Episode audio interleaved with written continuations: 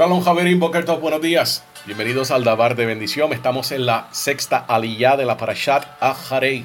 Se encuentra en Vaikrao, Levíticos capítulo 18, verso 6 al verso 21. Voy a estar compartiendo con ustedes el verso 21. De tus vástagos no ofrendarás para que pasen frente a Molech, y no profanarás el nombre de tu Elohim. Yo soy Adonai, Hashem. Javerim, en el día de ayer estábamos discutiendo algunas de las normas y leyes o decretos, huk, los hukim, que tienen que ver con eh, las leyes con nuestro prójimo. En este capítulo 18 vemos una categoría de relaciones que son totalmente prohibidas.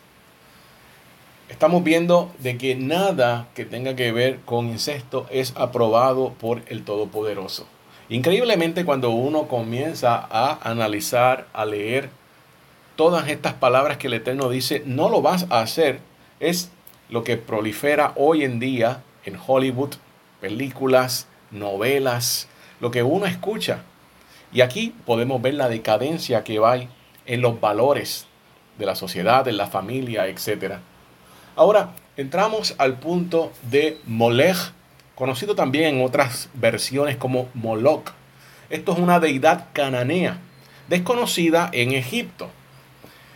Eh, este es el único pecado en todo el capítulo que no involucra ninguna conducta sexual.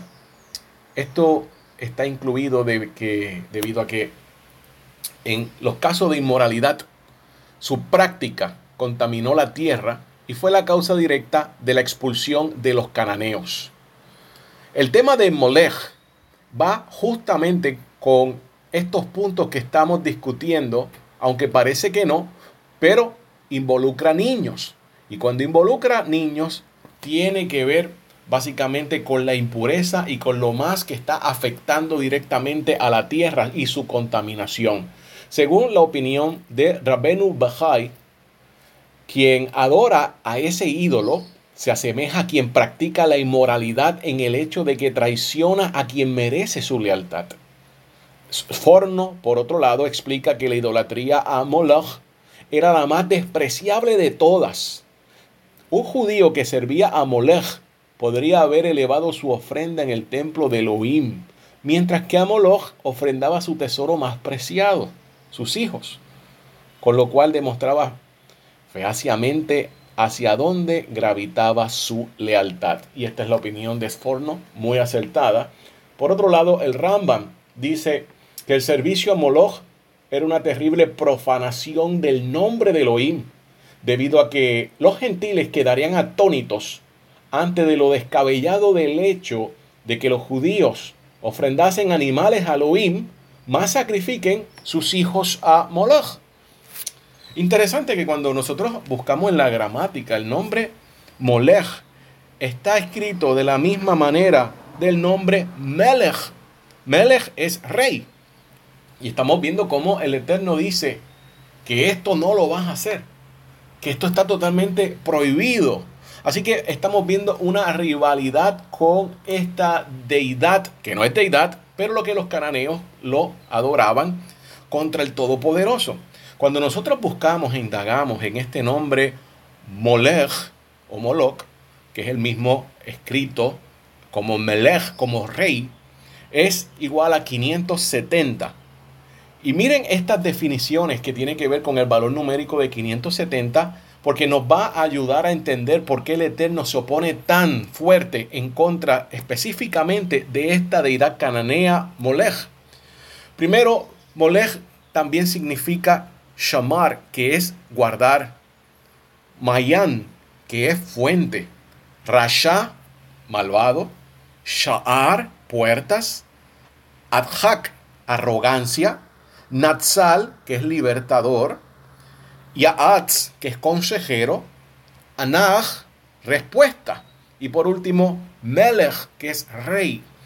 Así que básicamente se le estaban dando muchos de los atributos que era solamente para el único Elohim y Rey verdadero de todo el universo, el Elohim de Israel, Hashem Adonai. Y el Eterno una y otra vez hace hincapié de que está totalmente prohibido. Imagínense, las personas estaban ofreciendo sus hijos. A Moloch se le llevaba, o Molech, el hijo mayor, para ser ofrendido en un altar que específicamente después fue ubicado en el valle de Kidrón, en el lugar luego donde mucho tiempo después iban a estar las vasijas de los alfareros. Eh, ese lugar también se le llamaba el Gejinón por la cantidad de humo que salía de allí, de los hornos de todos los alfareros que estaban trabajando. También, anterior a eso, pues allí estaba ese ídolo donde se quemaba. Desgraciadamente, todo esto al día de hoy, increíblemente, se sigue celebrando.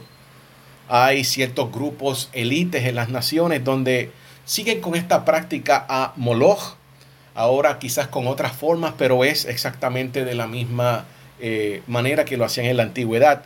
Increíblemente también, hoy en día el Vaticano ha permitido una réplica de Moloch.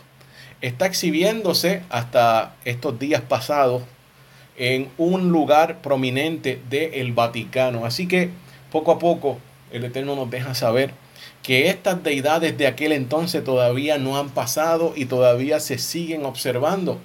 Desgraciadamente, Shelomo Hamelech, el rey Salomón, también le llevó sacrificios a Moloch y se entiende que también le llegó a ofrecer a sus hijos, algunos de los que tuvo con alguna de las princesas de otras naciones.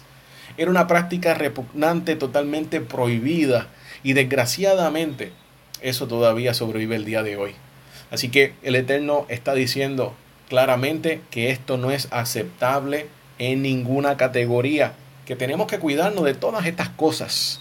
Solamente hay un Elohim que ha dado sus instrucciones. Si decimos que le servimos, hay que seguir esas instrucciones para dar testimonio de ese Elohim afuera ya en el mundo, para ser esa nación santa, para ser separados.